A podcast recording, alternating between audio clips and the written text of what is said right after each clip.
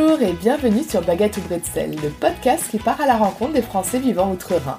Je m'appelle Nathalie, j'ai 35 ans et j'habite en Allemagne depuis maintenant 10 ans. Je vous donne rendez-vous un mercredi sur deux pour découvrir un nouveau portrait. Cécile quitte le cocon familial niçois alors qu'elle n'a que 18 ans pour vivre sa première grande histoire d'amour près de Bonn. Mireille, sa maman, la soutient dans sa démarche et elle reste très proche malgré la distance. Mais celle-ci devient de plus en plus difficile à supporter. Mireille déménage donc une première fois à Lille pour se rapprocher de Cécile. Puis arrive le confinement lié à la pandémie. Mireille décide alors de s'installer définitivement de l'autre côté du Rhin pour profiter sans contrainte de sa fille et de ses petits-enfants. Découvrez cette jolie histoire de deux expatriés. Je les cite, Nous, pour l'amour, on part au bout du monde. Bonne écoute Bonjour Cécile, bonjour Mireille. Bonjour, Nathalie. On va peut-être commencer par euh, présenter Cécile et puis après euh, on va présenter Mireille. Donc euh, Cécile a eu la bonne idée de présenter sa mère et puis après c'est sa mère qui, qui va la présenter en cinq mots. Pour présenter ma maman Mireille, j'ai pensé à cinq mots qui sont la générosité, le rire, le courage, la lecture parce que elle lit tout le temps, elle a toujours lu et j'ai demandé à ma fille de décrire sa grand-mère et elle a dit la gentillesse et je trouve que ça va très bien. Et Mireille, est-ce que tu veux présenter Cécile euh, Oui. Alors ma fille, c'est une passionnée qui est décidée, c'est-à-dire quand elle a décidé quelque chose, elle va au bout. Elle aussi aime beaucoup lire, elle aime aussi beaucoup rire et elle est très perfectionniste. Ok, et passionnée de quoi? Bah moi en fait je mets de la passion dans tout ce que je fais. Je suis quelqu'un qui, qui vibre. Alors je, je peins et je vais je vais à fond. Euh, j'ai j'ai plusieurs euh, hobbies euh, dans mon métier, dans mes amitiés, dans tout. En fait je, je mets beaucoup d'amour dans ce que je fais. Alors vous habitez toutes les deux à Bonn, mais vous n'êtes pas du tout arrivées à Bonn en même temps. Est-ce que tu alors Cécile ça remonte à quand ton arrivée en Allemagne? Oui, moi je suis arrivée à Bonn, enfin en fait à Troisdorf qui est une petite ville de l'autre côté du Rhin, en face de Bonn, et je suis arrivée en 1997.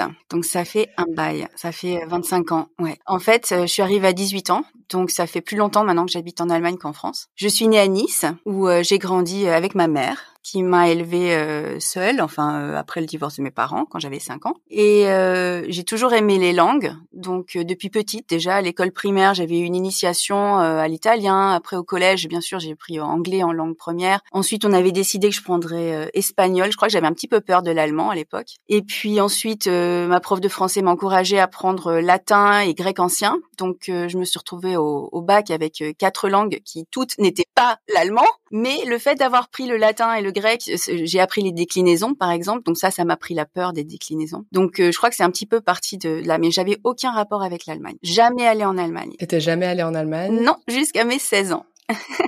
Alors raconte-nous, qu'est-ce qui s'est passé à tes 16 ans? En fait, quand je suis arrivée au lycée, en seconde, le premier jour à l'école, j'ai vu un magnifique garçon. C'était l'époque de Nirvana et il, avait une chemise à carreaux comme ça et les cheveux blonds euh, jusqu'aux épaules, ce qui était très rare à Nice parce que la plupart sont bruns. Donc il, tout de suite, je l'ai vu, je me suis dit, oh, il est beau. Et j'ai un peu demandé et c'est comme ça que j'ai appris qu'en fait, c'était un, un, un, échange euh, scolaire, que c'était un, un, élève allemand en fait. Il s'appelait euh, Florian et moi, je suis tout de suite tombée sous le charme il avait 17 ans, moi j'en avais 15, et on a commencé à sortir ensemble comme des adolescents. Hein. Et euh, en fait, euh, quand il est reparti après quelques mois, on a gardé le contact, on s'est écrit. Il est revenu me voir pendant ses vacances scolaires. Moi, je suis allée le voir pendant les miennes, et on a tenu comme ça en fait tout le lycée. Et vous parliez quelle langue d'ailleurs avec Florian Eh ben alors au début anglais parce que son français était pas bon du tout, et petit à petit on est passé au français parce qu'à force de venir, lui il avait plein de copains dans mon lycée aussi, donc il parlait de mieux en mieux français. Et ensuite, euh, en fait, quand moi j'ai eu 18 ans, donc il avait euh, un ou deux ans de plus que moi. On a passé le bac en fait la même année puisque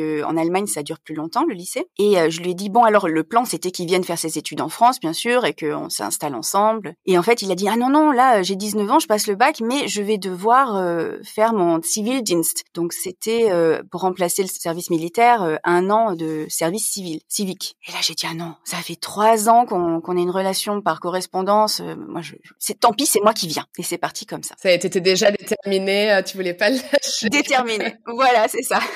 Donc à 18 ans, ma mère m'a aidé à faire euh, ma malle. Hein. Je suis partie avec une malle, avec euh, un, un, petit palmier dans un pot de Nice.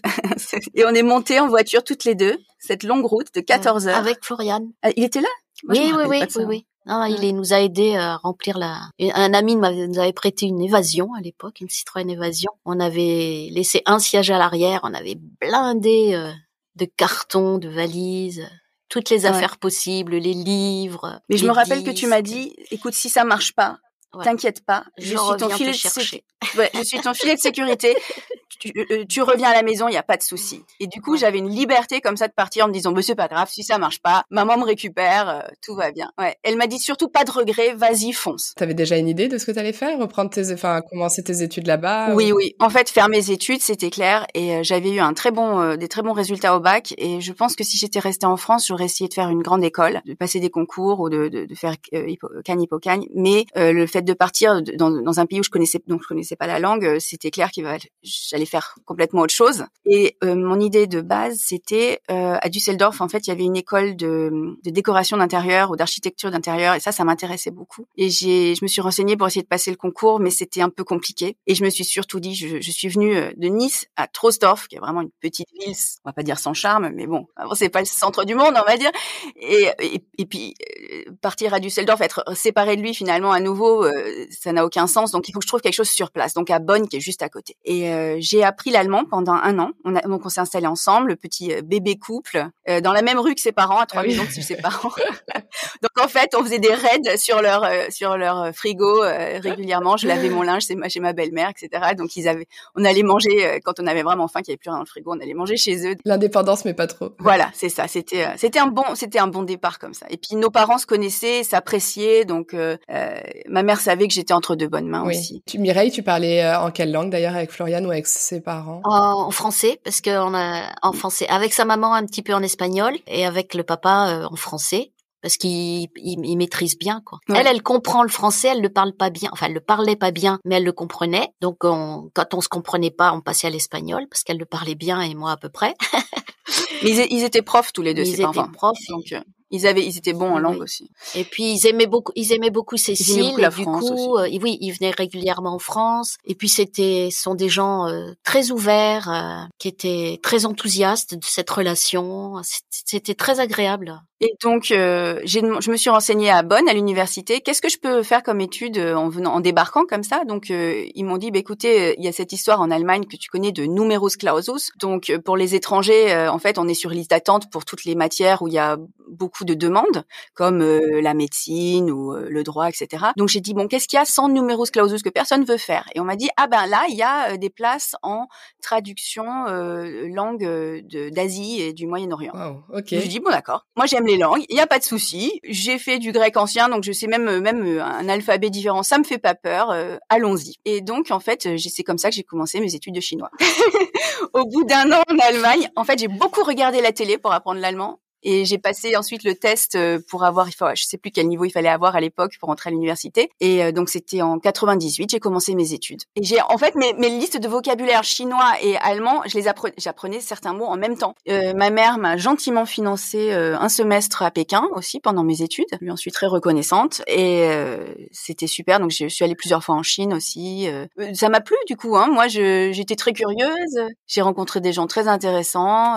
et en fait, par contre, au premier au deuxième semestre, euh, donc euh, ma relation avec Florian s'est arrêtée, donc on s'est séparés. Ça faisait six ans quand même, donc euh, je trouve que c'est bien pour un bébé couple. Enfin, ça, ça valait le coup quand même de, de faire l'investissement de, de, partir à, en Allemagne. Investissement. tu vois, ça c'est ça c'est les, les germanismes, investition. Et donc sur le coup, je me suis dit qu'est-ce que je fais? Maintenant, j'ai commencé ces études. Il n'y avait pas d'équivalence en France, puisqu'on avait réfléchi. Bon, je rentre en France et il n'y avait pas d'équivalence. Donc j'ai dit bon, bah, je finis. Maintenant, j'ai commencé. Et tu te sentais bien quand même en Allemagne. Enfin, à part Florian, est-ce que tu t'étais fait des amis? Oui, tout à fait. Je, m'étais fait des amis et même après notre rupture, je suis restée en, très très très bon terme avec sa famille. Je suis euh, jusqu'à ce jour très amie avec ses parents, euh, ses frères et sœurs. Euh, et, d'ailleurs à l'époque, du coup, quand j'ai dû, on s'est quitté, donc j'ai cherché un appartement. donc j'étais étudiante, pas cher, et j'ai trouvé chez des, des amis à eux, enfin ses parents, un, très bel appartement où aujourd'hui ma mère s'est installée en fait. donc elle habite dans l'appartement où moi j'ai vécu étudiante, qui est très beau à la campagne, là, à Trostorf avec un grand jardin, les champs et tout. Ouais, non, non, j'avais des amis, j'avais une vie ici, j'étais contente, mais j'avais décidé de partir en Chine après mes études. Je me suis dit bon, allez, euh, maintenant, il y a plus, plus rien ne me retient. ayant fait des, des études de, de, chinois et ayant vu un peu la vie des expatriés en Chine pendant mes visites, je m'étais dit oh bah c'est sympa pour quelques années. C'était le plan. Mais malheureusement, au dernier semestre, j'ai rencontré mon mari. la Chine, c'est quand même beaucoup plus loin que l'Allemagne. Oui, pour toi, Mireille, il faut aller voir ta fille. ça aurait été plus compliqué. Plus compliqué. Et donc en fait, j'ai rencontré mon mari. On faisait, euh, il faisait des études pour être prof de français. Et dans mes cours de traduction justement avec le, le français, j'avais un cours en commun avec lui. Et voilà, on s'est yoté pendant un semestre. Et euh, le dernier jour, euh, moi j'avais fini mes études, c'était mon dernier semestre, lui il avait encore un an. Euh, j'ai eu le courage d'aller le voir, lui demander de boire un café avec moi et c'est tout est parti de là. Et maintenant ça fait 18 ans, 19 ans qu'on est ensemble. Donc je suis restée du coup. Oui, c'est un Allemand de Bonn. Non, c'est un Allemand, oui, mais d'une autre ville d'Allemagne. D'accord. Mais donc il voulait rester aussi à Bonn? Oui, en fait, voilà. Au bout d'un moment, on s'est dit bon, si un jour on, on doit faire fonder une famille ensemble, faire notre vie, autant rester ici. C'est une ville super pour ça, puisqu'on a le Rhin, on a des beaux parcs, on est tout de suite dans la nature. En sortant de Bonn, c'est une petite ville, mais qui a, il y a, y a beaucoup d'entreprises internationales. Euh, il y a, euh, il y a un opéra, des cinémas, des théâtres. Enfin, c'est vraiment. Euh, et puis c'est juste à côté de Cologne, donc si vraiment on veut avoir le feeling de la grande ville, ben on n'est pas loin. C'est pas loin de la France aussi pour faire les provisions. Ouais. C'est ça, c'est Mireille qui s'en est c'est ça, de, de, faire les provisions euh, des produits français, les amener à ta fille. Alors, euh, disons au début j'habitais à Nice, donc euh, ça a été ça a été compliqué parce qu'il y a entre 12 et 14 heures de route. Donc des fois je venais en avion, j'apportais pas grand chose, passais une, une, bonne semaine. Des fois je venais en voiture, là la voiture était pleine. Et puis euh, il y a il y a 10 ans, je suis partie sur à Lille en fait, j'ai fait Nice Lille pour me rapprocher parce que l'île Bonne, il n'y a que trois heures et quart de route. Donc, euh, je pouvais venir euh, beaucoup plus souvent. Toutes les trois semaines pour un week-end. Voilà, à peu près toutes les trois semaines parce que il y a dix ans, euh, ma fille a fait un petit garçon magnifique et je voulais le, je voulais le voir plus souvent. Donc, j'ai fait le choix d'aller dans le Nord pour finir ma carrière. J'étais fonctionnaire, donc je me suis fait muter. Sans avoir jamais mis un pied à Lille. Oui, je connaissais pas du tout le Nord. Ah non, non, non, ah oui, non, C'est ce que j'allais te demander. Non, je oui, connaissais pas du tout. Me rapprocher pour faire moins de route et venir plus souvent, plus facilement. Nous, pour l'amour, on part ah, au bout ça. du monde c'est ça. ça aurait été la Chine, ça aurait été euh, pareil, mais c'est plus simple quand même, l'Allemagne. Voilà. Et, euh, et, de quitter euh, tes amis, ton, déjà pour ce, ce, premier changement de vie, c'est. Oui, mais bon, ma, voilà, ma priorité c'était ma fille et mon petit-fils. Mmh et puis maintenant il y a aussi une petite fille, donc c'est très bien. ma fille Julie a 8 ans ouais. et mon fils Tore, Tore a 10, ans. Oui, alors mes enfants, voilà, mon fils a un prénom allemand comme son papa. Alors c'est un nom euh, en fait un vieux nom germanique. Euh, Tore, ça vient du dieu Thor, le dieu du tonnerre. T Son père s'appelle Thilo, si H comme ça, ça faisait une petite. Euh, et du coup, pour ma fille, elle, elle a un prénom classique français comme moi, donc on a partagé, qu'on a fait 50-50. Donc elle s'appelle Julie, moi Cécile, donc c'est des prénoms un peu classiques.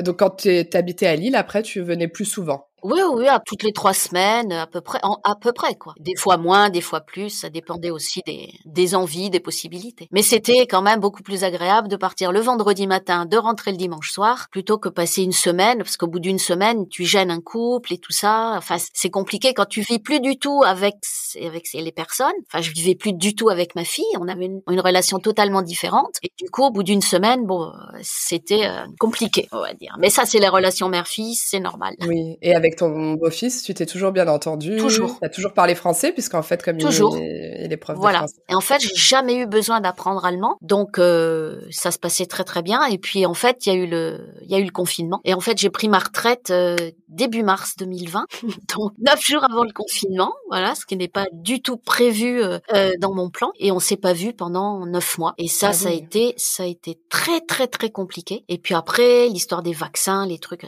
ça a été vraiment. Je me suis dit non, je veux pas revivre ça. Donc j'ai pris la décision à ce moment-là de venir m'installer en Allemagne, alors qu'au départ j'avais prévu de venir en Allemagne, mais beaucoup plus tard. Un jour. Un jour. Ça faisait un, Un moment jour. que je lui disais, maman, allez, viens, tu seras plus près pour voir tes petits enfants, pour faire Voilà. partie de leur vie. Je disais oui, un jour, mais j'ai encore plein de choses à jour, faire euh, ici. voilà. euh, parce qu'elle a toujours euh, fait beaucoup de, de volontariat, de bénévolat, donc elle était dans plusieurs associations, Voilà. tout ça. Donc euh, Quitter tout, c'était c'était un peu compliqué, et- mais là j'ai j'ai prévenu tout le monde pendant le confinement.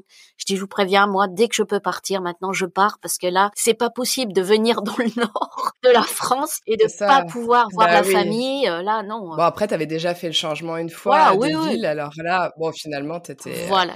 J'étais habituée au climat voilà, déjà. Transition Lille. voilà, c'était la bonne transition. Voilà, et puis euh, on a commencé à chercher comme ça un petit peu, plus ou moins, de voir si je trouvais un appartement, mais sans se presser. Et puis euh, le fait de vie de de Kata, là, ma ma co, ma, copro, ma colocataire, Ouais.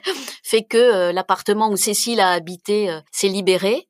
Et du coup, comme euh, je lorgnais quand même plus ou moins sur cet appartement parce que connaissant la, la propriétaire, euh, je veux dire, c'est quand même quelqu'un que je connais depuis 25 ans. Et qui parle français. et du coup, on se comprend très bien et, et voilà. du coup, elle a pu t'expliquer pour les poubelles comment ça marche Voilà. en français. Donc ça aussi, c'est un plus, quoi. Tout ce qui est tout ce qui est problème administratif et tout, ben si c'est urgent, elle est là, elle peut m'aider. euh, elle est allée avec moi à la mairie pour faire la déclaration. Elle est vraiment, euh, Ouais. Elle est elle est très disponible. On s'entend très bien. Et du coup, je suis arrivée un petit peu plus vite que ce que j'avais prévu quand même, mais je suis dans un super appartement à la campagne, à un quart d'heure de voiture de chez ma fille, c'est vraiment très bien. Je m'étais donné un an pour dire vraiment est-ce que je reste ou pas, et puis au bout de six mois, euh, j'ai dit oui. Parce que Noël une fois par visioconférence c'est bien, deux fois ça aurait été trop. Donc euh, j'ai dit non, là finalement oui je vais rester. Puis en fait j'ai trouvé ce petit bénévolat à l'Institut français où je suis entourée de Français À ou d'Allemands qui parlent français. Donc pour moi c'est pas un problème. Qu'est-ce que tu fais là-bas? Je m'occupe de la médiathèque, c'est-à-dire que les gens viennent prendre des livres, les, les rendre, on parle des films, des livres, des nouveautés. Comme j'aime les livres, j'en profite. Puis c'est une équipe très très sympa. Franchement, l'Institut français de Bonn, euh, c'est super. Vraiment, super ambiance. Ils ont plein d'idées, ils organisent plein de choses. On fait des apéros littéraires, il y a un cercle littéraire aussi. Il y a des séances de cinéma où après on peut parler du film. Il y a les réalisateurs qui viennent ou un des acteurs. Il y a des écrivains qui viennent présenter leurs livres. Vraiment, c'est c'est Une- très une dynamique. Belle vie culturelle, ouais. Tu fais un temps plein, un temps partiel? Alors pour l'instant, je fais une après-midi par semaine parce qu'ils n'avaient pas besoin de plus, mais peut-être qu'à partir de l'année prochaine en septembre, je vais faire deux après-midi. Ça permet d'ouvrir un après-midi de plus et c'est bien de pouvoir le faire. Donc Donc, tu as trouvé facilement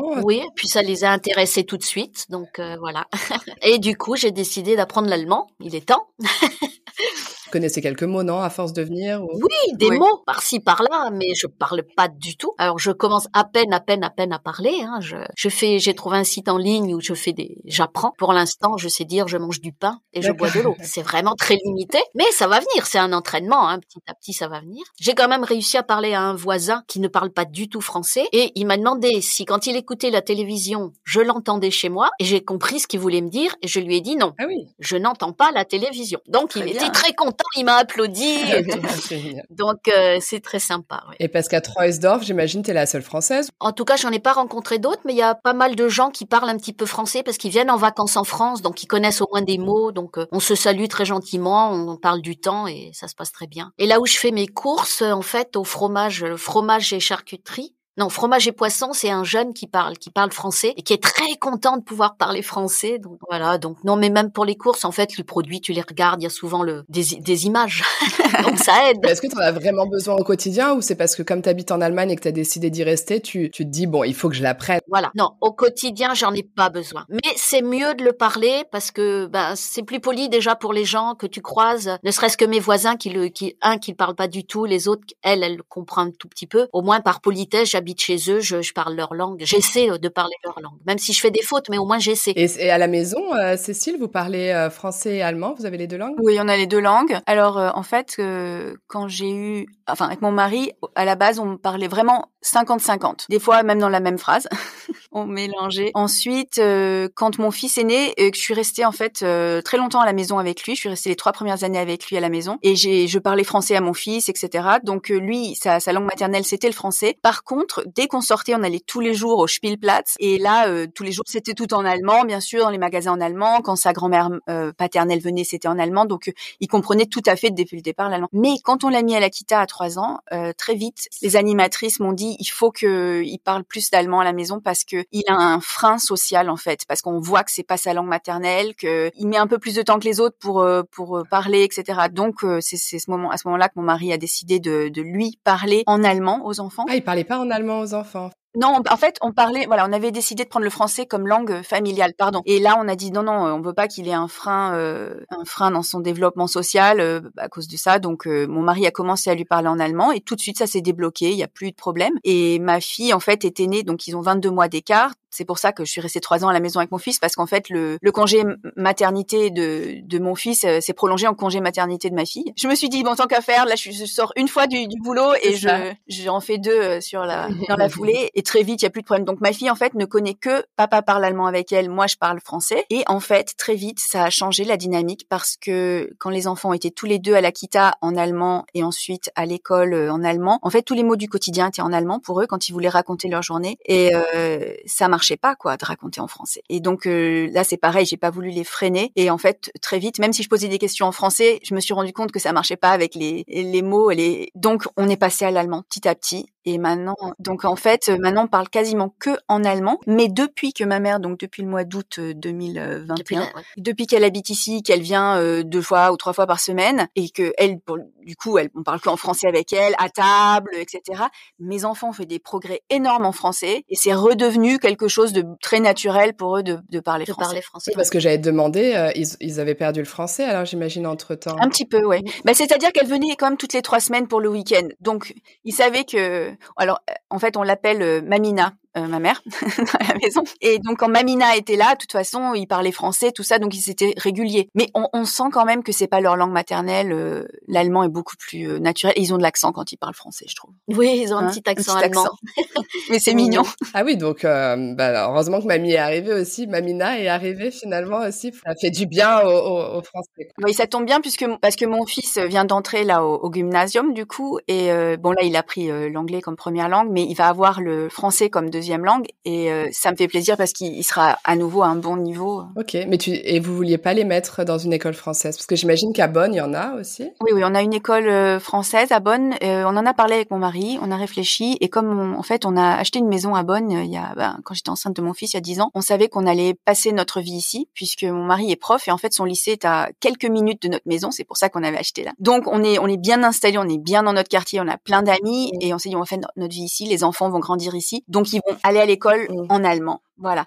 Et euh, l'école française, euh, en fait, le problème, c'est qu'elle était à à peu près 40 minutes en voiture. Ah oui, non, ouais. Donc faire les allers-retours tous les jours, je me suis dit non, euh, on, les a mis vraiment à l'école du quartier où ils ont leurs copains qui sont dans le quartier, qui peuvent se rendre visite les uns les autres. C'est pas compliqué comme ça. Mais je connais d'autres Français, ceci dit. Hein, donc ils ont aussi des amis, pareil franco-allemands, beaucoup même. Enfin maintenant dans sa classe, mon fils, il a, ils sont à quatre familles franco-allemandes quand même. Et voilà. Mais en fait, les enfants se parlent la plupart du temps en allemand. Et toi, tu travailles dans quoi alors, Cécile? Tu nous as pas encore dit. Moi, ça fait 16 ans que je travaille dans l'aide au développement dans une organisation qui s'appelle SES, Senior Expert Service, et qui envoie en fait des retraités d'un certain sujet euh, dans le monde entier dans des missions euh, courtes pour former les gens euh, et eux, ils font ça bénévolement. Et on a une banque de données de 12 000 experts. Et avant le corona, on faisait à peu près 2500 missions dans le monde entier. Intéressant. Ouais, c'est super intéressant. Et c'est pareil, là, j'ai affaire avec des gens du monde entier, avec des Allemands, des, des, des, retraités passionnés par leur métier, etc., qui donnent leur,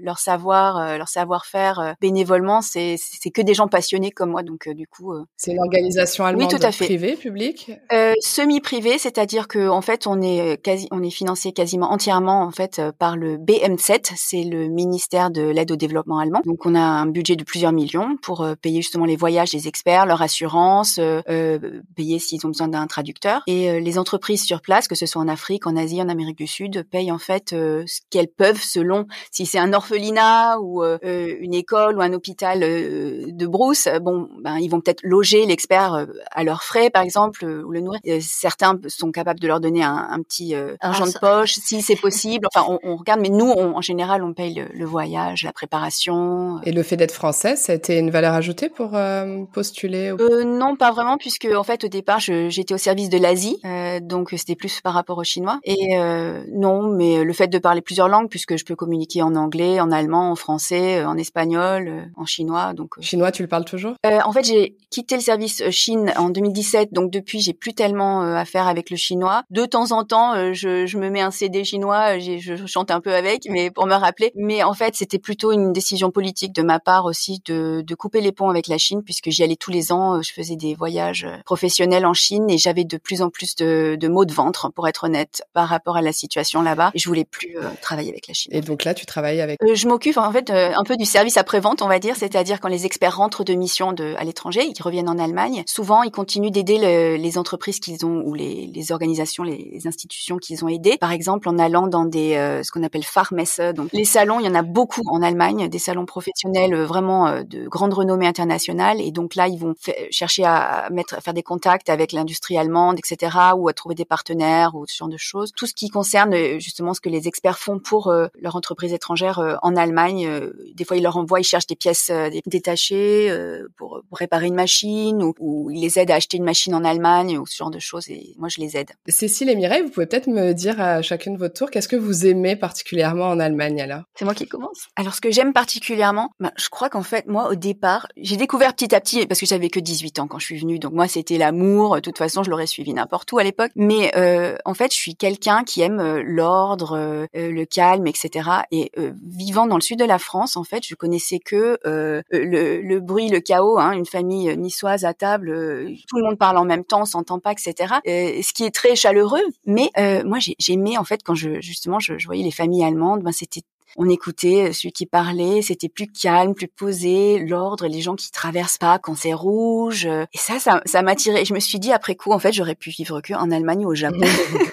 ça, j'aime bien. Et toi? Moi, c'est ce qui m'a le plus surpris les fois où je venais en Allemagne, c'est justement ce, ce respect. T'as as le feu rouge, tu t'arrêtes. Il y a personne. Une fois, on est, il était 22h30, il pleuvait. C'était mais vraiment une averse horrible. J'étais en voiture avec ma fille, arrêtée au feu rouge, évidemment en voiture. Et il y a une, une pauvre fille en vélo qui est arrivée, qui s'est arrêtée à côté de nous. Il n'y avait personne, aucune autre voiture que nous. Pas de bus, pas de tram, rien. Elle s'est arrêtée au feu alors qu'il pleuvait et qu'elle aurait pu facilement continuer son chemin sans risque. Non, elle s'est arrêtée et elle a redémarré au feu vert. J'étais fascinée. Et une fois aussi, j'étais au bord du trottoir. J'attendais, très correct évidemment, j'attendais le feu vert pour traverser, mais j'ai mis un pied en dehors du trottoir, dans la rue. Et il y a un monsieur qui m'a tiré par le bras. Et il m'a parlé en allemand, je n'ai absolument pas compris, mais ah j'ai dû bien me faire gronder parce que j'avais mis le pied dans la rue alors que le feu était pas ouvert pour les piétons. Mais ça, t'apprécies. Au début, je trouvais ça un peu trop rigide, quoi. Parce que à Nice, euh, ben on traverse quoi. on traverse pas de voiture, on y va. La voiture passe pas au rouge, mais les piétons font un petit peu ce qu'ils veulent quoi. Et dans le nord, beaucoup moins. Dans le nord, beaucoup moins. Et puis dans le nord, il y a aussi ce respect en Allemagne et dans le nord de la France. Si un piéton va pour traverser, les gens s'arrêtent. À Nice, on l'écrase. Ah oui.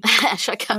C'est chacun pour soi. Alors que ça, dans le nord aussi, au début, ça m'a ça m'a fait bizarre. T'es au bord du trottoir, il y a pas de, un endroit où il y a pas de feu, il y a juste un passage piéton comme ça. Et ben les voitures s'arrêtent pour te laisser traverser. Mm. Et en Allemagne, c'est comme ça aussi. Et ça aussi, au début, ça, ça me surprenait. comme quoi, Lille, c'était vraiment une bonne transition à tous les niveaux, en fait.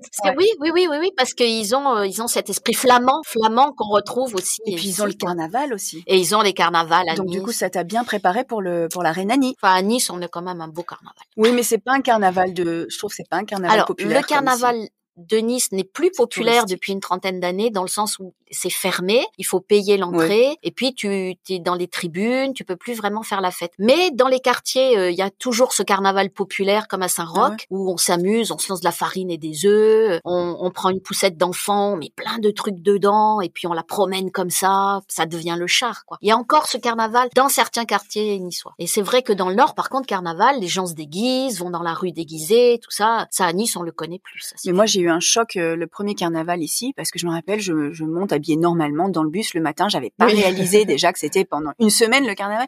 donc je monte dans le bus pour, euh, je sais plus, je vais peut-être à l'université, peut-être que même je croyais que ce serait ouvert et qu'en fait c'était fermé. Et je vois quelqu'un déguisé en vache à l'arrêt de bus. Ensuite, je vois un cow-boy. Hein, je me suis dit, mais qu'est-ce qui se passe? On m'a pas dit. Ça, ça m'a surprise. Ouais. ouais. bah oui, oui. Et tu le fais Alors, pendant des années, quand j'étais étudiante, en fait, je fuyais euh, pendant carnaval parce que j'avais du mal, euh, cette idée de, de boire de, beaucoup de bière, euh, de, de toutes ces chansons que je ne comprenais pas puisque c'est en, en mmh, Kölsch, en dialecte local. Donc, moi, je comprenais pas et j'avais pas grandi avec. C'était très bizarre pour moi. Et d'ailleurs, j'arrivais pas à me souvenir à chaque fois la date parce que c'est facile. En fait, t'as le, le Viber Fastnacht le, donner, le, le jeudi euh, jusqu'au H-Mittwoch, il y a le Rosenmontag, donc c'est très, tout le monde le sait ici, mais moi pendant des années c'était pas clair dans ma tête. Je me rappelle qu'un jour j'avais un rendez-vous professionnel, j'avais invité un monsieur, justement un de ces experts, à venir à Bonn pour me rencontrer et deux collègues pour préparer sa mission, et j'avais zappé, oui, que ça c'était une date pendant la semaine de carnaval. Lui, il venait d'une autre région, il n'y avait pas du tout carnaval, donc il a pas, il a pas tiqué quand on a fait le rendez-vous. Moi, dans le calendrier de l'entreprise, j'ai mis donc mes deux collègues aussi, tac, vous êtes là vous aussi ce jour-là. Et le monsieur est arrivé et les collègues sont arrivés dans la salle de réunion et ils étaient bien sûr alors déguisés une collègue en femme de ménage avec des éponges collées sur la perruque. Enfin, ça ah c'est pas sérieux quoi. Et un autre collègue, ils m'ont dit mais Cécile ne fait plus jamais ça.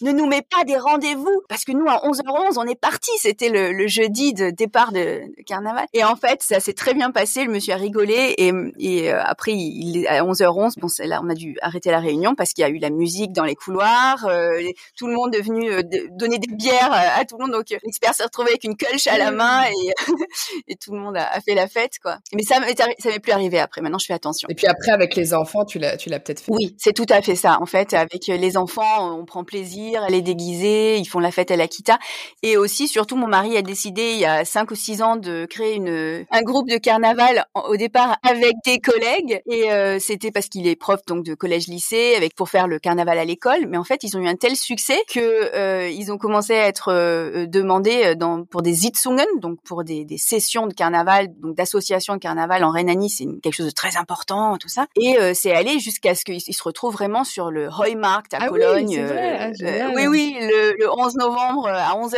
enfin non c'était pas à 11h mais pour le grand grand concert de carnaval donc ils sont ils sont arrivés à un niveau assez connu quand même et du coup ben mon mari en général le carnaval je le vois pas. Bon là avec Corona ça a été plus calme heureusement, mais d'accord, bah c'est marrant ça. Et il joue quel instrument? Euh, En fait mon mari joue un peu tous les instruments, mais dans ce groupe-là il est euh, chanteur et batteur. Ok. Et il chante aussi en Kölsch, euh, donc toutes les chansons sont en Kölsch et c'est ce qu'ils appellent du, du la musique de carnaval parce que c'est du ska, de, du ouais du rock ska de carnaval et en Kölsch. Il s'appelle Jedeuns. Ok. Alors tu avais des anecdotes? Il y a pas très longtemps j'ai fait une visio avec euh, mon médecin en France puisque j'ai pas de médecin ici ne parlant pas la langue. Dans la conversation je lui dis oui, mais ici, euh, je bois beaucoup de tisanes et de thé, euh, parce qu'elle me demandait si je buvais assez. Et elle me dit, ah bon, des tisanes, du thé? Je dis, oui, oui, mais ici, on boit que ça. De toute façon, euh, quand vous allez chez quelqu'un, on vous offre soit du café, mais ça, je n'en bois pas, ou alors tout de suite un thé, une tisane. Et en fait, j'ai réalisé qu'effectivement, en France, quand les gens viennent, ben, on leur offre du jus de fruits, on leur offre un apéro.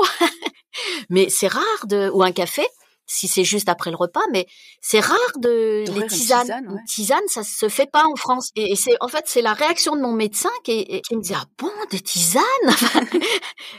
partout on va quand on est chez des copines ou quoi, c'est ah tu veux une tisane? Une tisane. Et ça ça se fait pas en France. Tu offres un verre d'eau.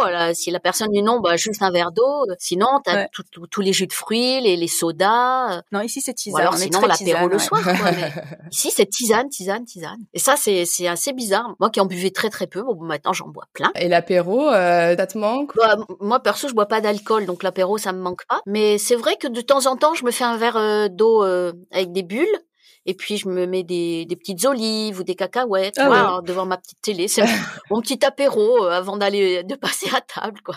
Ah oui, il faut dire qu'elle a la télé en français, ça c'est ah, oui, super. Oui. Ouais, ouais. Ah oui, Elle a toutes ses chaînes. J'ai toutes mes chaînes françaises, donc ça c'est parce qu'elle a ses habitudes quand même. Hein. Ah bah oui, j'ai mes petits hein feuilletons et puis j'ai mes matchs de rugby, donc euh, oui, oui.